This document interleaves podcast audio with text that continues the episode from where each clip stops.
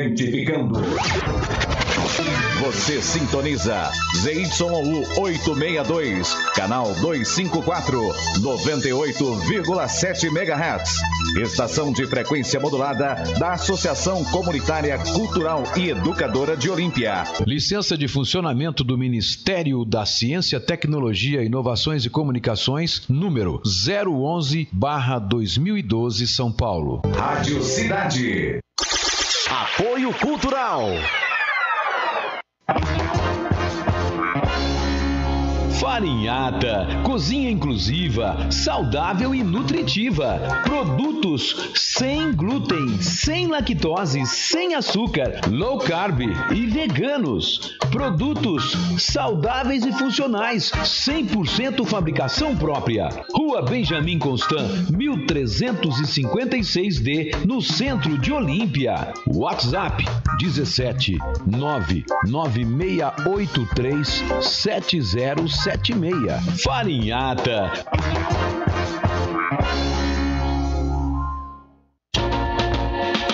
Saborear aquele lanche delicioso de verdade ficou mais fácil ainda. Disque Entregas. Ligue 3279-8644, que agora também é o WhatsApp, ou 981880439.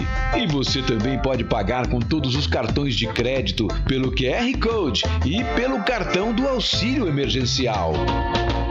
Fer Lanches e Sabor. Lanches, porções e hot dog. Há mais de 10 anos em Olímpia, sempre com a melhor qualidade e sabor. Bateu aquela fome? É só ligar ou teclar no WhatsApp 32798644 ou 981880439. Entregamos de terça a domingo das 18 à meia-noite e meia, sem taxa de entrega na cidade e no conforto de sua casa. Fer Lanches e Sabor, Avenida Valdemar Lopes Ferraz 361, próximo à UPA. Peça seu agora mesmo! Cidade.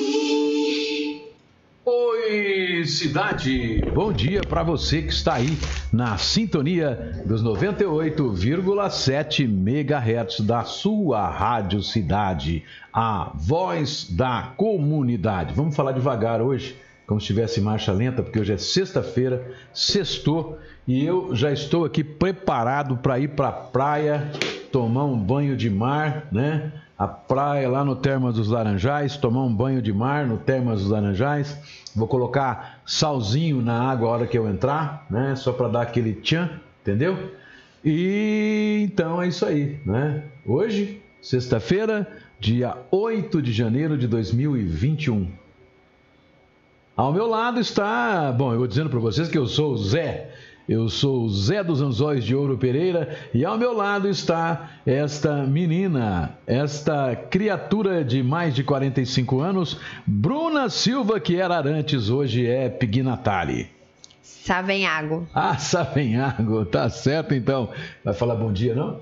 Bom dia para os meus ouvintes. É, bom, Hoje nós vamos falar de um monte de coisas, mas já entrando aqui no YouTube, o Álvaro Júnior, bom dia, é o nosso primeiro ouvinte hoje a entrar no YouTube. E a gente vai falar, claro, um monte de coisa, mas o assunto que vai fervilhar, na verdade, são dois, né? Dois assuntos. Primeiro, voltamos ou não voltamos para a fase laranja? Permanecemos na amarela ou vamos para a laranja? Você que é uma menina que é laranja, né? Eu? Sou É. laranja de quem? Ah, Você não é laranja? Sou laranja de ninguém, não. filho. Laranja de você mesmo, não é? Ah, nem de mim. Então, você que é laranja sabe que na fase laranja reduz o horário, o horário de funcionamento do comércio, tá, tá, tá, tá, tá, tá, e fica a dúvida se fecham os parques ou não. Por quê? Da outra vez que nós fomos para a fase laranja, o governo do estado disse que é, abrir os parques ou não seria uma Responsabilidade, responsabilidade do prefeito. do prefeito à luz do, do artigo 7 do decreto-lei. Só que tem uma série de coisas que tem que levar em consideração, e uma delas é não ter aglomeração. Então é complicado a interpretação. Que eu digo é o seguinte: o prefeito pode, vai fazer isso com certeza, se a gente voltar para a fase laranja, mas pode dar problema na justiça de novo. E aí a porca vai torcer o rabo. E é aquilo que a gente vem falando, gente, não precisava de nada disso, não precisava nem de plano São Paulo. Se a gente usasse máscara, distanciamento e álcool gel, não precisava de nada disso, ia ser igual na Suécia o vírus não ia se propagar da forma como está se propagando. Na TV Tem, o prefeito deu entrevista de 11 minutos para a TV Tem. É mole, é que a TV Tem está fazendo uma série de reportagens sobre os prefeitos eleitos da região, sobre os planos deles para o próximo governo. E Olímpia, vai começar ou não a vacinação no dia 25? Essa Espero é outra que sim. que nós vamos discutir também. Tomógrafo está sendo instalado onde? Na Santa Casa. A volta dos que não foram, quer dizer, a volta do Nossa Senhora. Que bom. Que bom. Graças ao Santo Geninho. É, a volta dos Nossa Senhora é o seguinte: o governo federal tinha descredenciado 40 leitos de UTI. Então a coisa já estava pipocando e já estava começando a ficar complicada. Aí os prefeitos faz um mês que estão aí reunidos com o deputado Genin para tentar conseguir uma solução. Não conseguiram que o governo federal recredenciasse, mas conseguiram uma verba de 7 milhões e meio para junto ao governo estadual, que foi repassada ao Hospital Nossa Senhora. Está garantido então o funcionamento dos 40 leitos de UTI que tinham sido descredenciados por mais três meses. Portanto, não vamos ficar, não tem os sem camisa, os sem teto, a gente não vai ser o sem leito na nossa região, que é a região de Barretos, a DIR, a DRS5, Divisão Regional de Saúde 5. Primeiro óbito do ano. Morreu um senhor de 81 anos, subindo para o pico, mais 36 positivados.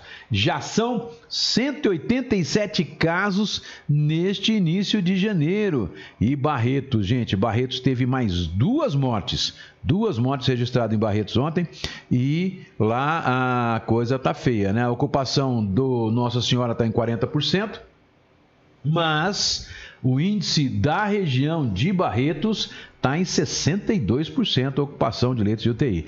Portanto, esses, esses dados, né? Outra coisa que a assessoria da prefeitura alertou a gente é que Barretos passou do dia 24 ao dia 4 sem entrar com dados no sistema e depois entrou com tudo de uma vez. Hum. Então isso poderá fazer com que a gente volte Pague para a fase laranja. Nós vamos pagar o pato mais uma vez. Na polícia, a artista olimpiense sofre tentativa de golpe. Ladrões fazem limpa em fábrica de artefatos de borracha. Levaram um shih tzu uou, uou, uou, de casa na Otávio Lopes Ferraz. E morador reclama, sabe do quê? Tem um poste da CPFL que está provocando uma erosão e pode cair o poste na casa dele. É mole isso em Olímpia? Tá certo ele. É, tem que reclamar. Registrou o boletim de ocorrência, claro, para se resguardar. Você tem bom dia aí? Vamos lá, minha querida. Éder e Thiago, bom dia. Kátia Soares, bom dia. Família Sextou.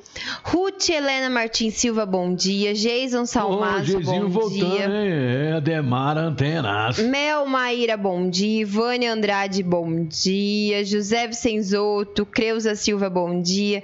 E Dineide Oliveira, nossa, estou contente em conseguir estar com vocês desde o começo. Bom dia, um turma. Um abração, obrigadão. Lília Orlando Bianchi, bom dia, uma ótima sexta-feira. Marlizinha Tomazini, bom dia, amigos. Segunda-feira. Stop Lanche está de volta. Todo vapor. Luiz Delgado, bom dia. Sérgio Ribeiro, um ótimo dia iluminado para todos. Deise Neves, bom dia. Maria Fernanda Volpe, bom dia, lindeza. Titi De Gaspri, bom dia, um bom final de semana. É, já o bom dia, você já está desejando que a semana acabe mesmo, Titi. O final de semana é, acabe logo. Cabe logo. Eu já prefiro, olha, não medo. É, é, é, o meu momento de, de dormitar, né? O fim de semana, para mim, é o, o momento e o elemento da dormência. Vamos rapidinho aqui as ocorrências policiais, então, começando pelo fim. Nós tivemos um caso de estelionato. Estelionato. Tem um cara que chamava Estélio Onivaldo Natário, né? Você sabe disso? Eu né? não. É, então aí abreviou Estélio, o O dele abreviou, abreviou pontinho, ficou Estélio O pontinho Natário. Aí fala de rápido estelionatário. Mas ele tá engraçadinho, dormiu com o Bozo. Com o Bozo, né? O Bozo não, o Bozo ontem tava bravo na live, né? O pessoal aí. Bom, o. Bozo tava bravo mesmo. Aconteceu no dia 6, dia 6 por volta de 18 horas e 58 minutos. Dia 6 foi anteontem, né? Mas foi registrado ontem às 12h18 lá na delegacia de polícia. Quem registrou foi o José Otávio Firmino Zangirolami, tem 37 anos. É o Zé Otávio, não é? Ele é artista. Ele, que ele é, é artista. É, é, o artista. Ele faz uma, aquela, umas telas. Aquelas telas lindas demais, né? Muito parabéns. Marido da Cris. É. Parabéns Zé Otávio pela, pela o dom que ele tem, né? E ele é filho do Ivão, não é? Ivão, meu amigo, meu amigo de fé, meu irmão camarada. Comparece na cidade policial o senhor José Otávio Firmino Zangirola e a vítima, a declarante, informando que foi envolvido em uma tentativa de estelionato. Ele declarou que no dia 6, por volta de 19 horas, recebeu uma ligação de um número pelo qual foi informado que havia sido contemplado para participar de uma reunião com um influenciador pelo aplicativo Zoom. Dessa forma, ainda na linha recebeu um link de redirecionamento via SMS para um grupo de WhatsApp, onde estavam supostamente os integrantes da reunião. Ato contínuo, clicou no link e de fato entrou em um grupo, etapa em que também recebeu em seu e-mail uma mensagem, dessa vez sobre dois passos de verificação. Que é isso? Oxi! Rapaz, a menina tá destruidora, hein? Tira o microfone primeiro. Pode continuar aí. E nesses dois passos, então, para ter acesso ao WhatsApp, informação que ele desconhecia. Nesta circunstância, desconfiou que caiu em um golpe, o que veio a ser constatado quando tentou entrar no aplicativo supracitado e foi solicitado uma senha de PIN.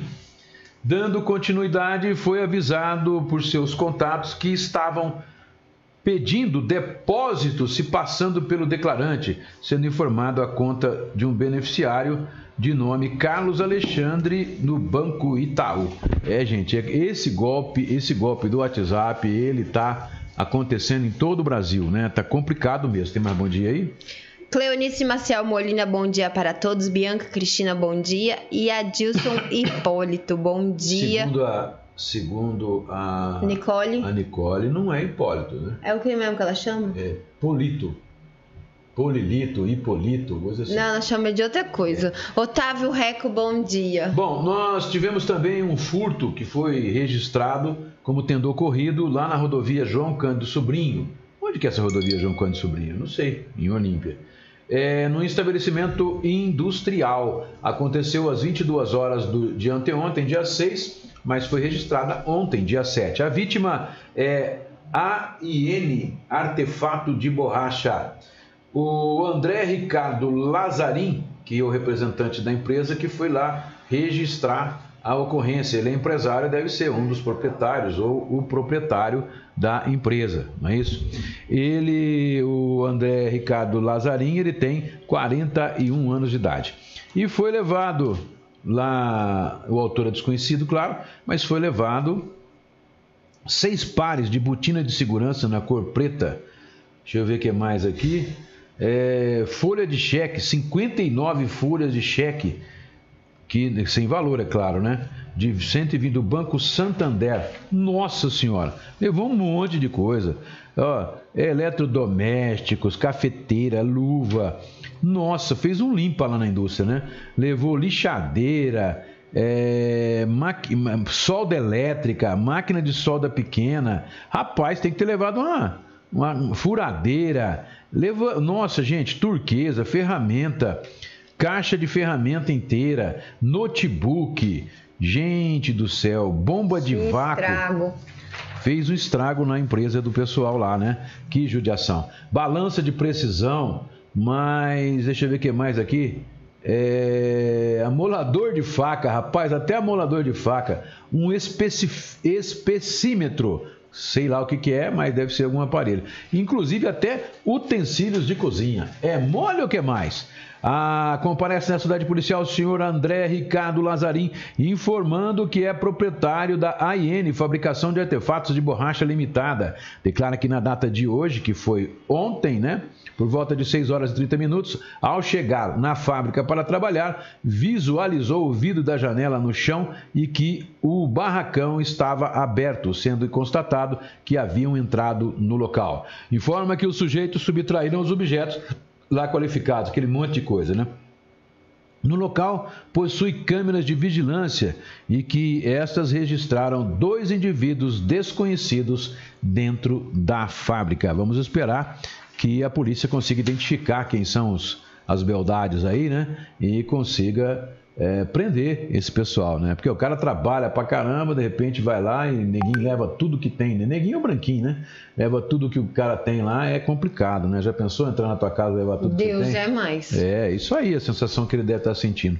É, mas força, erga a cabeça aí, nobre empresário, e vamos seguir em frente.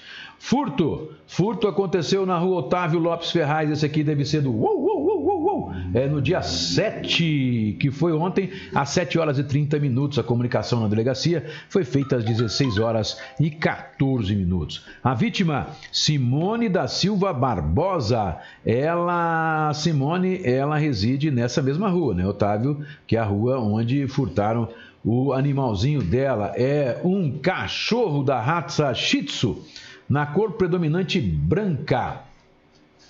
Comparece na unidade policial a declarante hora vítima, noticiando que hoje, por volta, hoje que foi ontem, né, por volta de seis da manhã, deixou sua cachorra da raça Shih Tzu na parte da frente de seu imóvel e voltou a dormir. Contudo, por volta das nove horas, ao retornar ao local, notou que sua cachorra havia sido subtraída, uma vez que no local havia pegadas no chão, salientando que o local onde o animal se encontrava é guarnecido por um portão fechado, assim afastando a hipótese do animal ter fugido.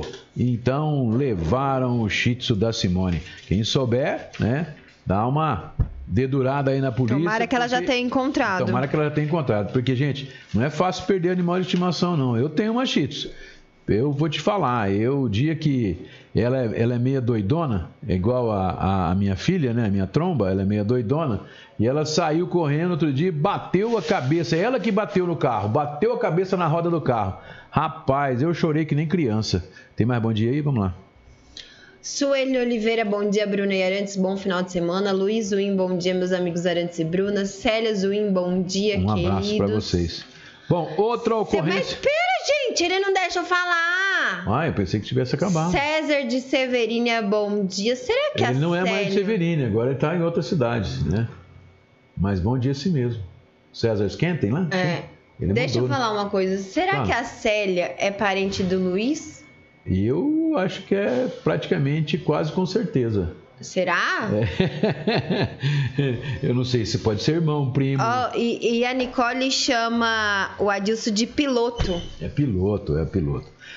Vamos lá então. Outros não criminal aconteceu na rua Cláudia Ladesma Miessa, no dia 28 de dezembro, em hora incerta, mas foi registrado no dia 7, ontem, às 15h35. É, o declarante, deixa eu ver se esse aqui tem algum problema. É, não, esse aqui é do poste. Declarante é a Marisol Mariano. Marisol, ela tem, ela tem 52 anos de idade e reside neste endereço na rua, é a esposa, lá tá vendo? Lá na Vila Miessa. Comparece na cidade policial o declarante noticiando que é proprietária de um imóvel situado à rua Cláudia Ladesma Miessa, 1274, no Jardim Miessa. Relata que ao lado da sua casa, na esquina com a rua Cândido de Souza Lima, existe um poste de energia da propriedade, ó, de propriedade da CPFL. Contudo, no dia 28 de dezembro, a declarante notou que o solo onde o poste foi acoplado está rachando e formando uma erosão em volta dele. E que a longo tempo, a longo prazo, pode prejudicar a estrutura do seu imóvel, ou até mesmo pode ocorrer a queda do poste em sua casa. Noticia que por diversas vezes ligou para a CPFL, porém, até o presente momento, eles não resolveram o problema, sendo que nas ligações eles dizem que vão resolver, mas não resolvem. É o seguinte, querida, dá um jeito, faz, vai na promotoria, denuncia, é, dá o seu jeito. do CIA, porque se cair na sua casa, o prejuízo vai ser maior. Tudo bem, você vai falar, ah, mas aí eu entro na justiça e recebo. Só que leva tempo até a coisa é, ser resolvida e você fica complicada na fita, não é isso? É certo, isso. produção? Certo, produção. Agora são 11 horas e 21 minutos e o que, que você acha que a gente vai para onde agora? Vamos para Vamos já falar da questão da fase amarela-laranja. Vamos para a entrevista do prefeito? Vamos. Vamos ver o que, que o prefeito falou? Vamos ver o que, que o prefeito falou para a TV Tem. Deixa eu ver se. Primeiro, primeiro deixa eu achar onde está aqui, né, bicho? Mas nós vamos pular, né? Algumas partes, porque ficar ouvindo 11 minutos não é fácil. Ah, às vezes é interessante. Vamos ver o que, que, que, que vai acontecer, né? É, a, gente, a gente não quer ter voz ativa no nosso destino mandar, mas eis que chega a roda a viva Fátima e carrega. Nascimento tá dizendo assim que o poste de frente à casa dela também está perigoso. Então, tem que dar um jeito, porque isso aí é complicado. Vamos lá, fala aí, TV Tem. Abre lá para mim o, o, microfone lá. Ai, TV Tem. Fala aí, TV Tem. Vamos Vou pedir lá. jabá pra TV Tem, porque ó. É. Bom, vocês estão acompanhando, o Aumenta Notícias lá. está fazendo nessa semana uma rodada de entrevistas com os prefeitos eleitos e também reeleitos nas maiores cidades aqui do noroeste do estado. Hoje a gente vai conversar com Fernando Cunha. Ele se reelegeu em Olímpia com 34% dos votos. Então, como eu disse, o Jocelyn aqui comigo. A gente pode colocar o prefeito aqui. Boa tarde, Fernando Cunha. Obrigada por aceitar o nosso convite. Está Eu vou começar né? fazendo uma pergunta, prefeito, que a gente fez para os outros também prefeitos aqui essa Entrou aí, semana. Com produção. relação à pandemia, é um grande desafio nesse primeiro ano aí de mandato e principalmente Olímpia, que é uma cidade turística e sofreu bastante com as medidas restritivas. O que o senhor pretende fazer diante do cenário que a gente vai. tem agora? Boa tarde para o senhor. Boa tarde, Nilessa, Jocelito, de bom para vocês, para toda a equipe da TV Tem. Obrigada. Só um parênteses, assim, eu me reelegi com 59,9% dos votos úteis. Foi 34 dos votos totais, mas teve uma abstenção gigante, foi 59,9%. Né? Agora, sobre a Covid, é, houve, como em todo estado, né, uma queda até novembro. Dezembro voltou a crescer. Produção, tá bom o som A aí, gente, mais? eu acho que tem uma mudança nas características dessa segunda onda. Aqui especificamente, é, acho que está havendo um, um- um protocolo é, de atendimento à fase inicial de quem é contaminado e nós temos tido poucos casos que vão para a enfermaria. Ah, há uma concentração maior em casos mais graves, que é UTI. Então, é uma mudança da primeira onda. Né? Então, acho que os médicos ajustaram um certo protocolo para o tratamento inicial. Então, é, é uma questão de imunização de cada organismo que eu acho que está fazendo com que os casos de UTI se agravam mais. Nós aqui estamos seguindo o Plano São Paulo e até com algum rigor e alguma maior em alguns aspectos, com exceção e a gente contesta em alguns momentos específicos em função da cidade ser uma cidade turística é, onde não tem praia, mas na prática é uma praia controlada, né? mas não está sendo vista assim. Esse é o único ponto que nós temos de diferente do- da maioria dos municípios do estado, mas nós estamos seguindo o Plano de São Paulo. O senhor citou, prefeito, até o impacto no turismo que teve, né? E eu pergunto então para o senhor se tem alguma. Como o turismo é muito presente, né? Faz parte aí da base econômica da cidade, se tem algum outro projeto também para geração de empregos aí para Olímpia por conta desse impacto econômico que a cidade sofreu? Bom, o, Jocelito, é, Olímpia me surpreendeu o ponto de vista da sua resiliência econômica. A agricultura continuou, a indústria continuou e os serviços, em grande parte, continuaram. Então, nós não tivemos é, uma crise grave aqui na, na, na economia, né, como a gente esperava. Então, é, Olímpia é mais forte na agricultura, na indústria e no serviço do que a gente imaginava, apesar do turismo significar cerca de 50% da economia. Acho que tudo depende da vacinação.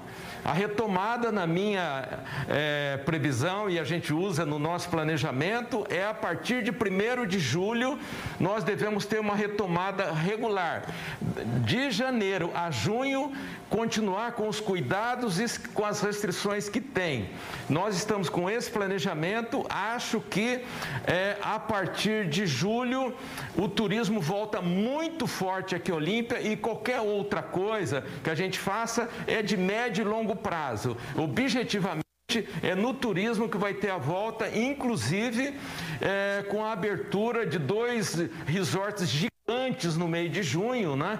Que serão mais 9 mil leitos e só isso vai dar mais mil empregos aqui na cidade de maio, de quando eles aqui é no turismo a grande retomada. Vamos falar então de algo que está mais perto de acontecer, volta às aulas. Ah, o governo do estado determinou já para fevereiro. E como que está a situação em Olímpia para esse retorno às aulas? Nilessa, aqui em Olímpia a gente trabalha com planejamento, com uma certa antecedência, né? Então, em dezembro nós fizemos essa análise e nós estamos programando a volta para 1 de fevereiro, junto com o governo do estado. Então, tudo está sendo preparado para a volta 1 de fevereiro. Espero que é, o início da vacinação e as condições da Covid nos permita que a gente não possa adiar.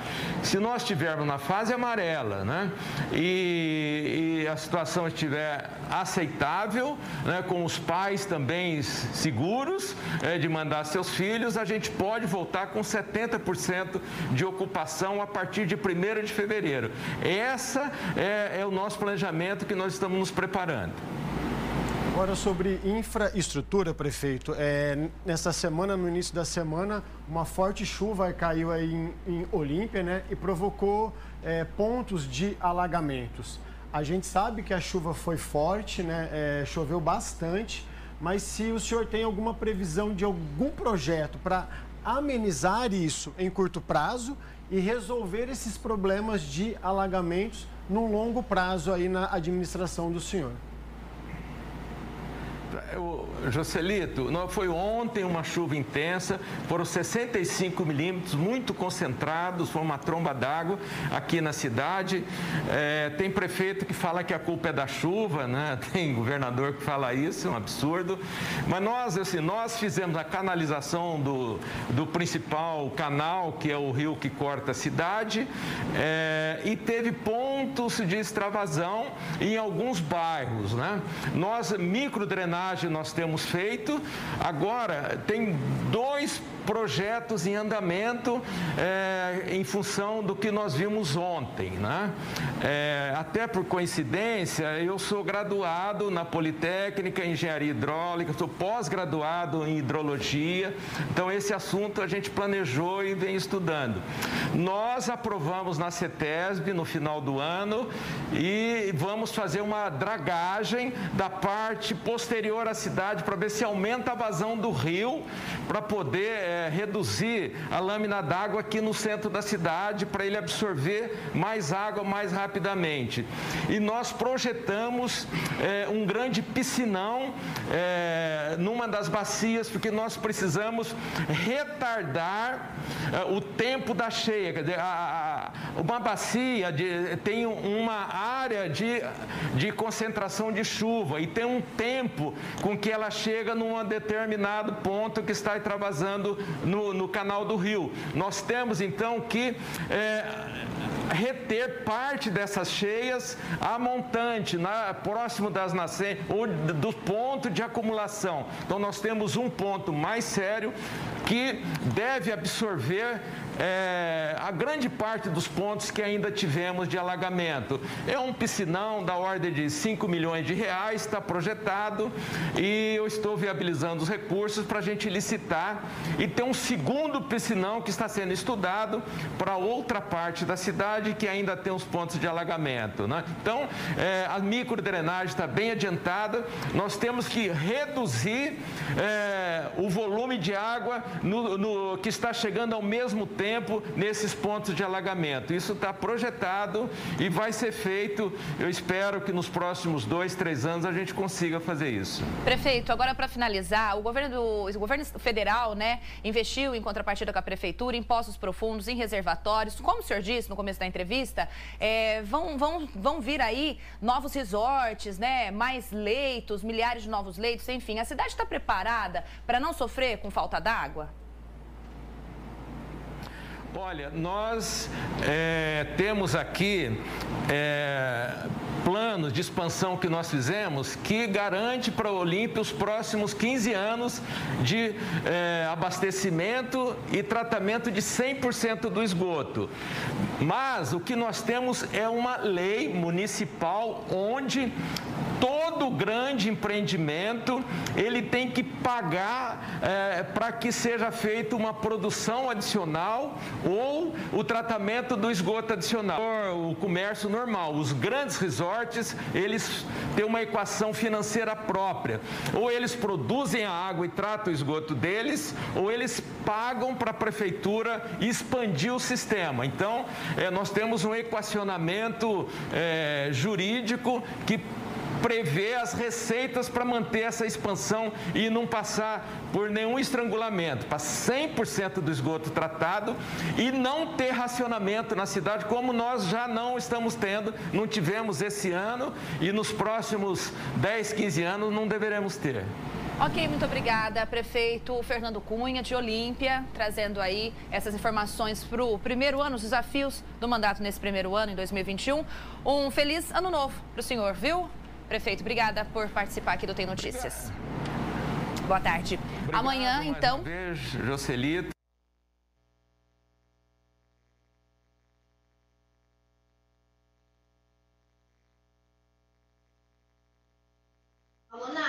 É, tá tudo fechado. Eu fechei então, o tá microfone. tá, eu falei aqui à toa para ninguém ouvir, né? Falei porque o microfone fechado, porque a minha tromba já viu, né? Ela não, ela fechou o microfone quando estava em entrevista. Mas tudo bem. Essa foi então a entrevista do Fernando Cunha para a TV Tem. Esse, essa entrevista como parte aí de uma de uma um projeto deles de ouvir grande parte dos prefeitos das principais cidades da região que se elegeram, né? Se elegeram e se reelegeram. Vai, tem mais bom dia aí, querida? Vamos Divino lá. Divino Lima, bom dia, Bruna e Arantes. Ah, Adriano Paneco está dizendo que o nosso programa vai até a uma da tarde hoje. Não, hoje é sexta-feira. A Fátima Nascimento está dizendo assim: quais indústrias temos em Olímpia? Acho que eu estou desinformada. Gostaria de saber. Alguém pode me informar sobre indústrias em Olímpia? Ó, oh, Fátima, é... nós realmente não temos um distrito industrial assim, né? É... Mas eu sou capaz de dizer para você que nós somos uma das cidades que tem indústrias de porte, né? E que tem um número de empregos gerados pela indústria um dos maiores de toda a nossa região. E vou dizer por, por quê para você. Por exemplo, nós temos a usina Cruz Alta, que deve gerar por baixo aí de 1.500, 1.000 a 1.500 empregos em Olímpia hoje, porque a indústria, inclusive, daqui para frente é a que vai empregar menos, porque vai haver a mecanização, né? No caso da, da Cruz Alta, por exemplo, houve a mecanização do corte. Nós chegávamos a ter aqui em Olímpia é, milhares e milhares, temos até hoje, né, de pessoas que vieram da região norte e nordeste, aliás, da região nordeste, né, é, norte de Minas, sul da Bahia, que vieram para cá e hoje residem em Olímpia, são olimpienses, e que vieram para trabalhar no corte da cana. Então nós tivemos, nós tivemos a laranja. Então a agricultura nossa é muito forte e essa agroindústria, ela, a Cruz Alta é uma das indústrias pujantes do setor sucroalcooleiro. Então nós temos essa indústria Olímpia quer queira, quer não, ela é geradora de empregos, sim senhora. Bom, aí, fugindo da, da Cruz Alta, nós temos indústrias, inclusive, por exemplo, vindo da Cruz Alta para cá, no trevo ali da. Como é que chama aquela indústria ali do, do Gice? Tem uma indústria de adubo, por exemplo, em que inclusive ela está para lançar, e é pioneira, lançando pioneira, um, um adubo orgânico. Tá? Então nós temos uma grande indústria ali de adubo isso, isso sem chegar aqui na, na, no mas é de Olímpia, está no município de Olímpia. Nós temos é, indústrias de móveis, nós temos é, a Condumax, que é a indústria de fios, nós temos, é a Kimberlite lá, a senhora está dizendo, Kimberlite. Temos indústrias é, de café, temos café, torrefação de café até hoje. Nós temos várias indústrias, né? Agora, acontece, vai falar, ah, mas o nosso tinha, é, é, o nosso parque industrial, nós tínhamos que ter. Não, tudo bem, eu concordo com você. Poderia ter mais, os prefeitos, os últimos prefeitos que fizeram, investiram na indústria? Não, você pegar o nosso industrial lá, estava abandonado, né? Tem dois distritos industriais que tem de lugar fechado. E é, só que nós temos ainda um grande contingente. Eu calculo que, no mínimo, por baixo, por baixo, a indústria em Olímpia deva gerar mais de 3 mil empregos, de 3 a 5 mil empregos deve, deva gerar, diretos e indiretos, a indústria de Olímpia. Tá? Então, nós temos sim uma indústria que liderada pela usina Cruz Alta, liderada pela Kimberlite, aí nós temos um potencial muito grande, né? Temos a Uniflora também, que exporta a questão do melzinho, tá aqui, ó. Isso aqui é fabricado em Olímpia, né? Meu amigo já falecido, Paulo, grande amigo meu, faleceu, mas ele, ele que montou essa indústria em Olímpia, ela existe até hoje, né? Naquela região ali da da Condumax para onde era a, a, a usina a Cutrale, né, que industrializava. E nós chegamos a ter, claro, a, até a indústria que moía laranja, não tem mais, né? Mas nós temos sim uma indústria pujante. Nós não podemos fechar os nossos olhos para isso. É, por questões políticas ou por qualquer tipo de questão. Nós temos sim indústrias que nós devemos nos orgulhar, com certeza. Agora, o forte nosso, ele é a agricultura até hoje, né? Tanto que a, a principal indústria nossa é do ramo sucrocoleiro. E a segunda maior indústria, talvez eu não sei se seja a segunda maior, mas que é a Kimberlite, também é relacionada ao campo. Mas nós temos sim indústrias. E a agricultura é o forte, depois vem o comércio, o serviço também é muito forte. E o serviço aí entra a área do turismo. Né? E meu comércio é muito forte. Então é aí que essa é a Olímpia que nós vivemos. Tá? Bom, mais alguma coisa aí? Gilda Aparecida, bom dia, meninos. Que Deus abençoe vocês. Rogério Gonçalves dos Santos, bom dia. Agora deixa eu só explicar. Eu entendi qual foi o seu, a sua crítica. A sua crítica foi a de sentido de que a gente poderia ter muito mais. Concordo com você. Os últimos prefeitos não trabalharam nesse sentido, né? Então a gente não tem aí uma indústria mais forte, poderia ser mais forte oh, do que é. Mas corrigindo, Olímpia hoje tem 29 indústrias. É, tá? eu citei aqui. Agradeço aos nossos colaboradores que mandam as informações pra gente, uhum. tá bom? 29 indústrias. 29 indústrias. É, então nós, quer dizer, não podemos dizer que nós não temos, né? Bom, é, saindo da. da é, é que a Fátima está falando, precisamos mais. Sim, é que nós temos são ótimos. É o que eu quis dizer para você. Eu entendi o seu pensamento, Fátima. Só que do jeito que você colocou, fica como quem se. Quem não entendeu, vai entender entendeu, de outro jeito. Vai entender que a gente não tem indústria nenhuma. E nós temos, nós temos indústrias e, e aí, inclusive, falar disso acaba desvalorizando as que a gente é, tem, né? Que a gente tem e que são geradoras e elas empregam grande parte da nossa população. Então, é realmente a gente não pode menosprezar. Claro, poderíamos ser melhor? Poderíamos. Os, os, os, prefeitos, o atual e os antigos, poderiam ter investido mais na área da indústria? Claro, né? Nós, inclusive, chegamos a perder indústrias que foram para Bebedouro, para outros lugares, que hoje são indústrias pujantes também, que não estão aqui. Mas nós temos e temos que valorizar aquilo que a gente tem, né? Bom, é, vamos lá. A... Agora nós vamos para onde, produção? Já falamos do prefeito, né? É, a questão da vacinação, já sem sair do prefeito, né, e já saindo, o, nós falamos, tô, o assunto do momento ontem, né, ele foi que foi o anúncio né, da, da questão da vacina, não é isso? É isso. Que fica aquela grande dúvida, porque a gente tinha a dúvida de que a vacina, ah, surgiu o comentário, né? Que a vacina chinesa ela só imunizava 60%, aquela coisa toda. E aí foi feito o anúncio ontem e que deixou algumas dúvidas, né? Mas foi feito também um anúncio político. E agora eu quero só explicar para vocês como que a gente fica numa situação num país desse. Olha só, o ministro da Saúde, quando ele viu que foi anunciado de manhã é, a, o índice de imunidade de 80% da Coronavac, ele faz uma reunião logo no começo da tarde e anuncia que assinou um contrato comprando 100 milhões de doses, parece, da Coronavac. Hum. Aí vai lá, mete o pau no jornalista. A entrevista coletiva dele é um monólogo. Ele mesmo faz a pergunta e ele mesmo responde. O jornalista não pode fazer pergunta para ele. Não. Né? Ele não pode. O cara é general, é general, só que é um general que é capacho de um capitão, né? E então, e você vê que o cara, ele não é uma pessoa culta o suficiente para estar tá onde está. Essa é a minha maneira de entender, né?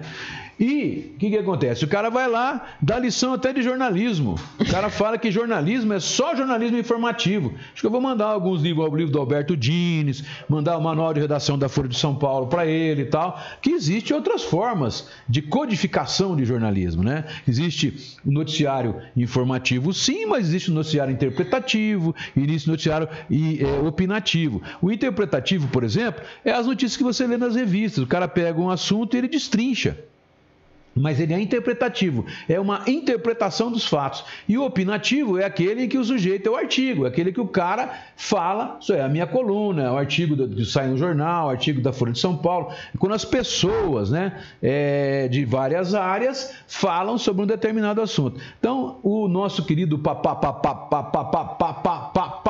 Pazuelo, né? Desengasga. Pazuelo.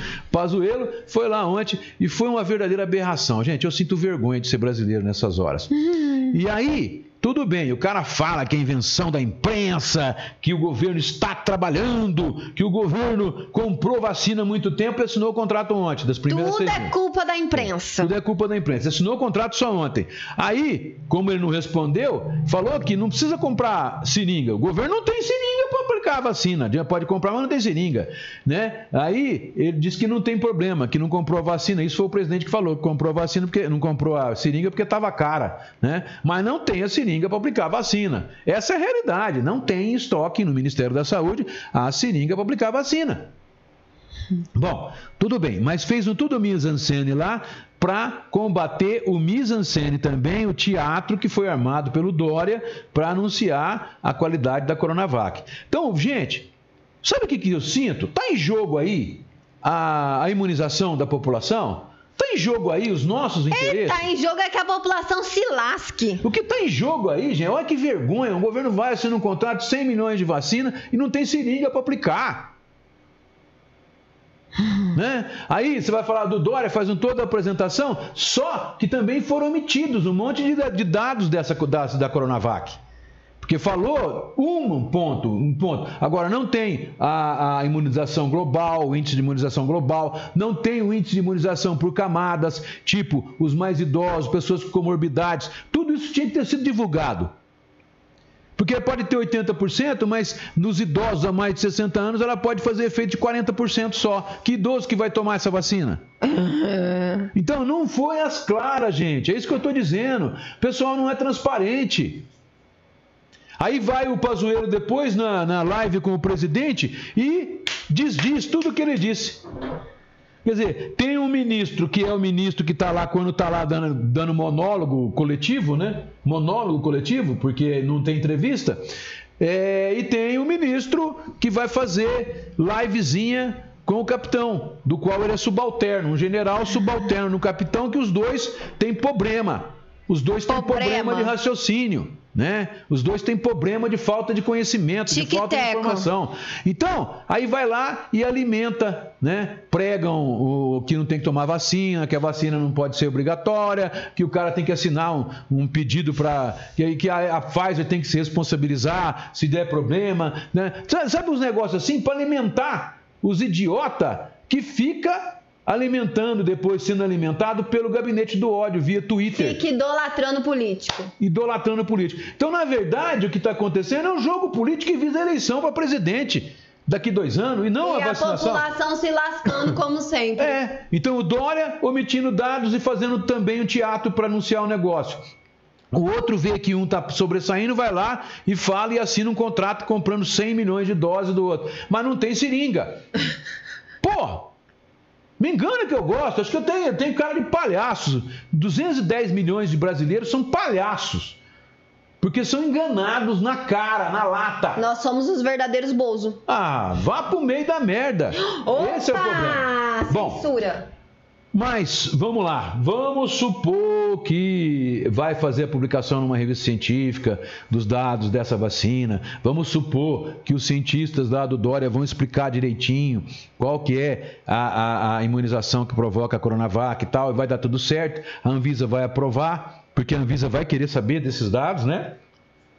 A Anvisa aprovando, é, dia 25 inicia a vacinação. Chega até nós? Espero que sim. Se, aí é que tá, há um outro impasse também. O governo, o próprio Pazuello deu uma entrevista e falou que agora toda a produção do Butantan é da União, não é do Estado. Oi?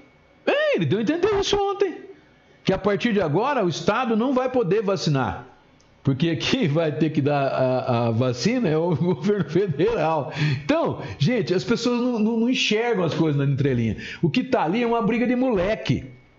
Entendeu? Eu- Esse Pazuello é um moleque como ministro. Como pessoa, não, mas como ministro é um moleque. Brigando com uma almofadinha do Dória. Quer dizer, de um lado um moleque, de um lado uma almofadinha, um riquinho, que é brincando de governador, né?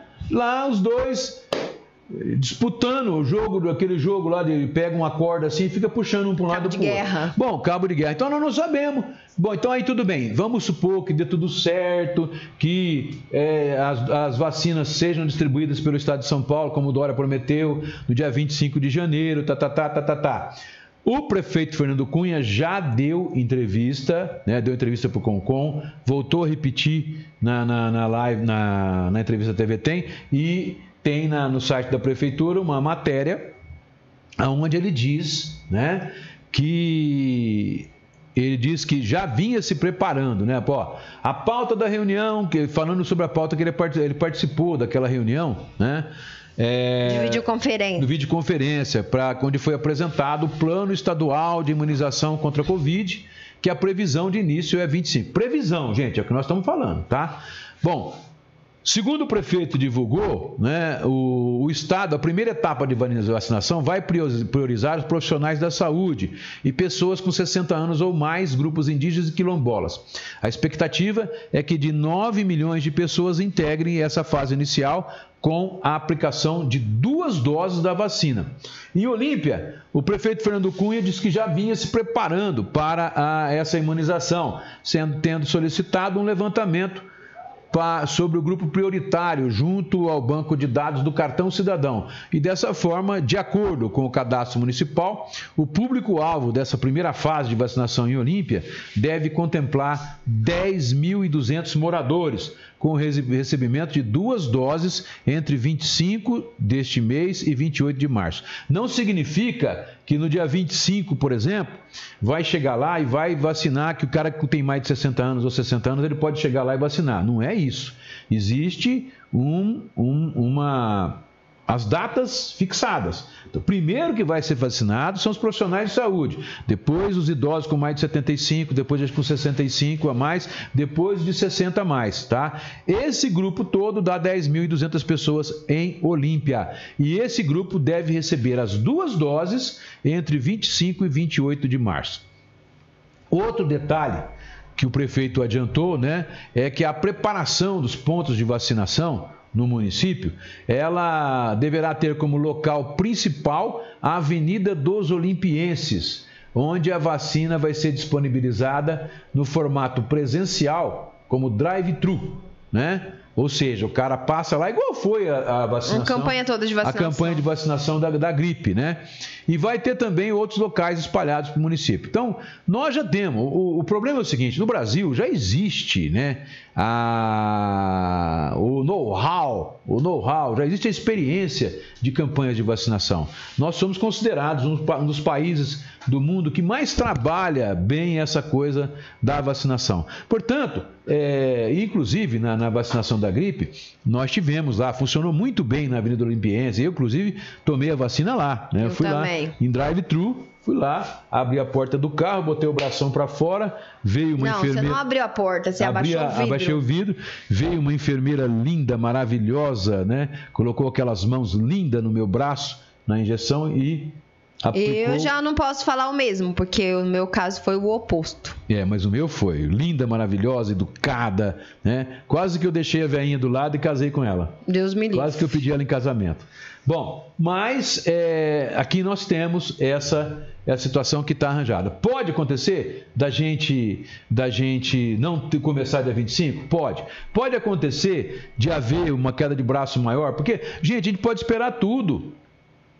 Né? Pode esperar tudo. E se tratando dessa situação de, de governo federal governo estadual, essa briga pela, pela eleição futura, a gente pode esperar tudo. Pode haver um boicote do governo federal, compra a vacina, interdito o Butantan. Pode acontecer de tudo, gente. De tudo. Nesse país é uma república de banana né? Uma república de banana, só tem banana mesmo. Todos nós somos bananões que ficamos aí, né? Idolatrando. idolatrando e vendo esses bostas fazendo merda por aí. Bom, mas Pode acontecer? Pode. Vamos torcer para que tudo dê certo, para que a Coronavac realmente seja estável e imunize realmente e que todos nós tenhamos o direito de tomar a vacina. Em todo o Brasil, todo mundo tem o direito de tomar a vacina. Mas, né? Mas é complicado. Tem mais bom dia aí? Uhum. Vixe, que soneira. A Ana Maria tá dizendo, falou tudo, Arantes. O Dória nunca mais. Os aposentados estão sendo roubados e humilhados com os descontos nas aposentadorias e pensões dos aposentados do estado de São Paulo. É, ah, tem um monte, inclusive os, os, agricultores tiveram que fazer manifestação. Então, é, a situação é complicada, mas eu até digo para você, Ana Maria, que no caso, no caso, tem coisas boas e tem coisas ruins. No caso da, da, do governo federal, eu digo que tem na, na, pandemia, vamos falar de pandemia agora. No caso do governo federal, eu reputo como uma, uma grande, grande coisa, porque é o seguinte: o cara fala, ah, foi o Congresso que aprovou o auxílio emergencial, auxílio às empresas, etc. Tudo bem, foi. Mas o presidente da República ou o governo federal poderia não ter aceitado isso, né? Poderia é, enrolar, artimanhas tem para ser feito. E, no entanto, foi esses nove meses, esse ano inteiro praticamente, muita empresa não quebrou, é, muitas pessoas não morreram de fome, a violência não aumentou em razão do auxílio emergencial e da, desse auxílio promovido às, empresas. Agora a coisa, o fumo pode pegar, porque a situação da economia não voltou e já foram encerrados esses planos, esses projetos. E aí o que, que vai acontecer? Agora é cada um para si, salve-se quem puder. Né? Então já está aumentando os índices de fome, já está aumentando. Eram milhões de, de, de famílias que viviam com um único auxílio emergencial. Então a coisa vai ficar preta daqui para frente. E se a segunda onda da, da, da, pandemia for até junho e julho, como estão prevendo aí, o próprio prefeito Fernando Cunha disse na entrevista dele, e há uma expectativa da, do pessoal da área da especializada, né, a coisa vai complicar. Do lado do Dória, gente, eu acho que ele agiu certo ao fazer o tal do Plano São Paulo, que não foi uma obra dele, porque ele é super inteligente. Ele não, ele reuniu um grupo de cientistas, de especialistas da área, tem 40 componentes, criou lá o comitê dele de, de do Plano São Paulo, e esses cientistas é que dão o um embasamento para o Plano São Paulo. Poderia ser melhor? Poderia. Poderia ser mais específico, não, não, não visar só as, a, a, as regionais de saúde? Poderia, mas eu acredito que não foi dos males o menor. Eu acho que foi um bom plano de volta da economia. Agora, é, precisava ter isso? É, precisava desse plano? Claro que precisava. Precisava fazer é, essas medidas restritivas? Precisava. Por que, que precisava? Porque nós somos todos sem educação. Porque a população não tem educação, a população não tem capacidade de entender que se ela tivesse usado máscara, mantido distanciamento e higienizado constantemente as mãos, não precisaria ter nada disso. Tudo tinha continuado funcionando normalmente desde que as pessoas mantivessem as regras de contenção pessoal, tivesse a educação. Mas não, aí a gente sofre a influência do governo federal, que diz que é uma gripezinha, os negacionistas, o gabinete do ódio que dispara dispara constantemente é, fake news falando que é gripezinha, que não precisa tomar vacina, que não sei o que, papapá. Então, é complicado. Nós vivemos hoje numa república de bananas, república de idiotas mesmo, de pessoas que não têm capacidade, conhecimento para pensar, para simplesmente checar se uma informação é falsa. Vocês imaginam o resto. Então, eu acredito, tem os dois lados. Tem as coisas ruins, tem os lados bons. O lado ruim do Dória é que ele é um engravatadinho, né? É, é um ensaboado e é um riquinho, filhinho de papai que quer brincar de ser presidente da República e hoje brinca de ser governador. Do lado do Bolsonaro, nós temos um cara que deve faltar alguns neurônios, né? Ou ele brinca e tenta fazer isso para poder chamar atenção e vive o país está uma verdadeira zona de meretrício em razão disso. Por isso, dá uma putaria total em Brasília. no sentido político, viu, gente? Não no sentido sexual. Então, é essa a situação. Mas os dois têm um lado bom e um lado ruim. Acho que é por aí. E é o que nós temos para o momento. Não tem jeito. Não dá para aplicar um golpe hoje e assumir o Pazuello, por exemplo, que é um general. Aí vai virar uma zona total maior ainda né? Porque aí vai morrer gente não de coronavírus, de coronavírus, de coronavírus, vai morrer gente fuzilado, matado. Esse é o principal problema, certo? Certo, produção. Bom, a grande expectativa que vem, então, só para a gente finalizar, nós tivemos a primeira morte, só para dizer para vocês, é... o primeiro ah, foi um, um, um senhor de Ribeiro dos Santos, ele morreu aos 81 anos de idade, o nome dele é Alceu Buzo, tá? Ele morreu na Santa Casa de Olímpia, e não sei porque a Santa Casa não colocou no boletim dela que tinha havido uma morte ontem, né? E os dados é o seguinte, nós chegamos a 79 óbitos, né? 79? É. 79 óbitos, e o índice da cidade por 100 mil habitantes vai a 143 óbitos por 100 mil habitantes. Então é um dos maiores da região e um dos maiores do Brasil também. Rio Preto lidera escancaradamente, né? Rio Preto, esse índice é assustador. Bom, nós tivemos ontem 36 casos positivados, fomos a 187, tá? É, a nossa média dos do sete primeiros dias dá 20, mais de 25, quase 26 casos por dia. Se continuar assim, nós vamos chegar no final do mês, podemos chegar com mil casos, podemos é, chegar próximo do mês de agosto, que foi o pico, e fica aquela certeza. Começa com o número de casos que aumentam, aí começa a aumentar o número de internações, aí voltam a começar a aumentar o número de mortes, tá? Tivemos a primeira morte ontem, então, dia 7, primeira morte do ano e também do mês de janeiro. Bom, a expectativa então, logo mais meio dia e meia, a gente vai saber se a gente voltou para a fase laranja ou não. Se a gente voltar para a fase laranja, gente, o que, que pode acontecer? O que vai acontecer é o seguinte: deixa eu ver se eu tenho aqui o decreto do governo, está aqui, ó. O, na fase laranja, tem que reduzir a capacidade do comércio em geral para quatro horas seguidas, proibição de praça de alimentação nos shopping centers é, e etc., né? Ah, e adoção dos protocolos padrões específicos.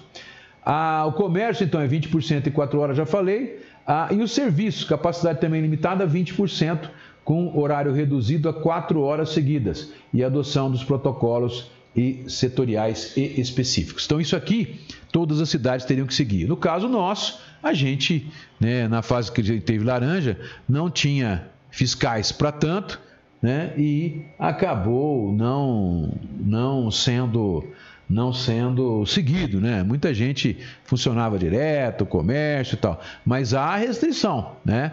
Então, na fase laranja, o comércio só pode funcionar quatro horas por dia e tudo quatro horas por dia, né? E apenas apenas quatro horas por dia e e se eu não me engano, o salão de beleza não pode funcionar é, tão bem. Bares, manicure. restaurantes, lanchonete, volta tudo a ser drive-thru, né?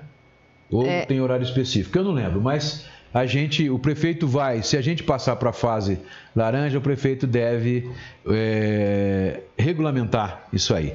Acontece o seguinte: na outra vez que nós passamos para a fase laranja, O governo, o governo do estado, ou o secretário, sei lá, veio informação para a Olímpia de que o prefeito poderia regulamentar se os parques ficavam abertos ou não, com base no artigo 7 do decreto estadual. O artigo 7 diz o seguinte: os municípios paulistas inseridos na fase laranja, amarela e verde, cujas circunstâncias estruturais e epidemiológicas locais assim o permitirem, poderão autorizar mediante ato fundamentado do seu prefeito. Ou seja, é, eles têm, ele pode, mas tem que fundamentar com base nos dados epidemiológicos, né? E tem que fundamentar a sua decisão. A retomada gradual do atendimento presencial do público de serviços e atividades não essenciais, que no caso seria aí a abertura do Termas. O Parágrafo único. O ato do prefeito aqui alude o caput desse artigo incluirá determinação para que os locais de acesso ao público, inclusive os estabelecimentos comerciais e prestadores de serviço que funcionem em seu território, primeiro, observem o disposto no artigo 3, que é aquilo que nós falamos, 20%, né? É, quatro horas, etc, etc. Adotem medidas especiais visando a proteção de idosos, gestantes e pessoas com doenças crônicas ou imunodepressivas, à luz das recomendações do Ministério da Saúde e da Secretaria de Estado da Saúde. Três, impeçam aglomerações. Bom, quais são os três óbices? Então, o banco não pode funcionar lotérica não pode não funcionar. Não pode funcionar, porque tem aglomeração. Inclusive, os nossos cantores de Olímpia, já que não podem cantar para não ter aglomeração, eu sou a favor de lançar uma campanha deles cantarem nas filas dos bancos. Pode ser, legal. Já que não pode ter aglomeração, pelo menos eles interagem com o público e canta na fila do banco. É um jeito o de ganhar dinheiro também, né, o gente? O André tá perguntando ali se os, os, o parque do Termas vai fechar ou não. É, é o que eu acabei de responder, André, que você, não, você acabou não ouvindo. Segundo orientação, na outra vez que nós voltamos, que nós estávamos na fase laranja, o governo do estado diz que, com base nesse artigo 7 que eu acabei de ler, o prefeito pode autorizar os parques continuarem em funcionamento diante de dessas medidas. Quer dizer, tem que ter redução de horário, não pode ter aglomeração e uma série de observações que tem que ser seguidas. E tem que ser uma decisão fundamentada com base nos dados da vigilância sanitária, com base nos dados, nos índices que nós estamos enfrentando locais, não os regionais, tá? Então, é possível? É possível. É possível que o prefeito é, autorize a abertura e que a promotoria vislumbre que não atende os detalhes e entre na justiça para é, fechar os parques? É possível também. Porque aqui é questão de interpretação. Né?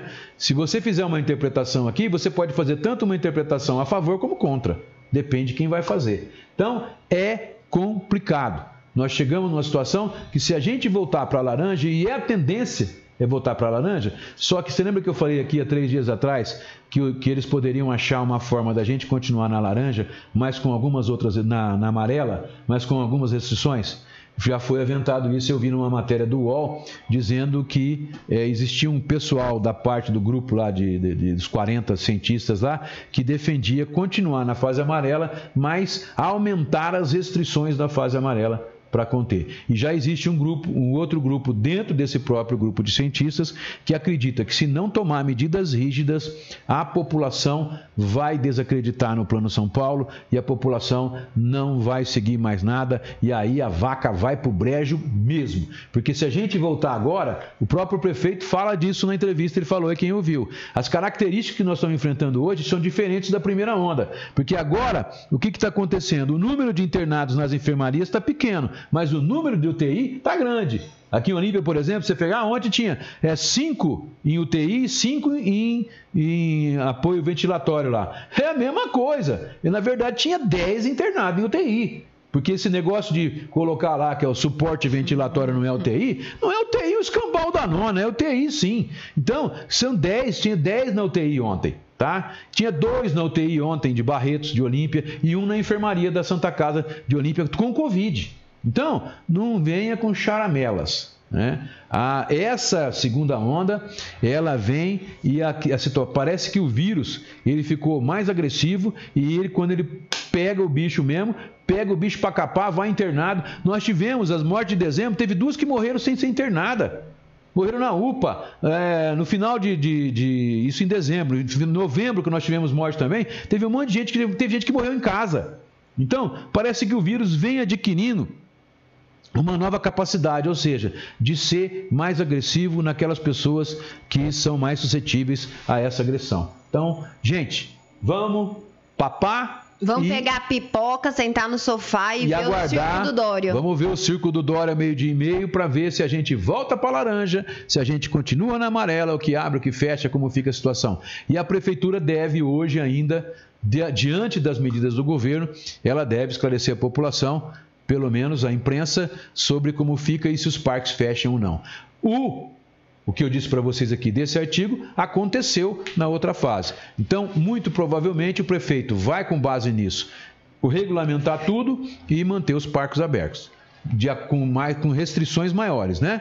E aí a gente vai rezar para que tudo continue, para que a gente não feche os parques, para que a nossa economia não vá para o vinagre mais uma vez. Porque agora, gente, não tem auxílio emergencial, não tem auxílio às empresas.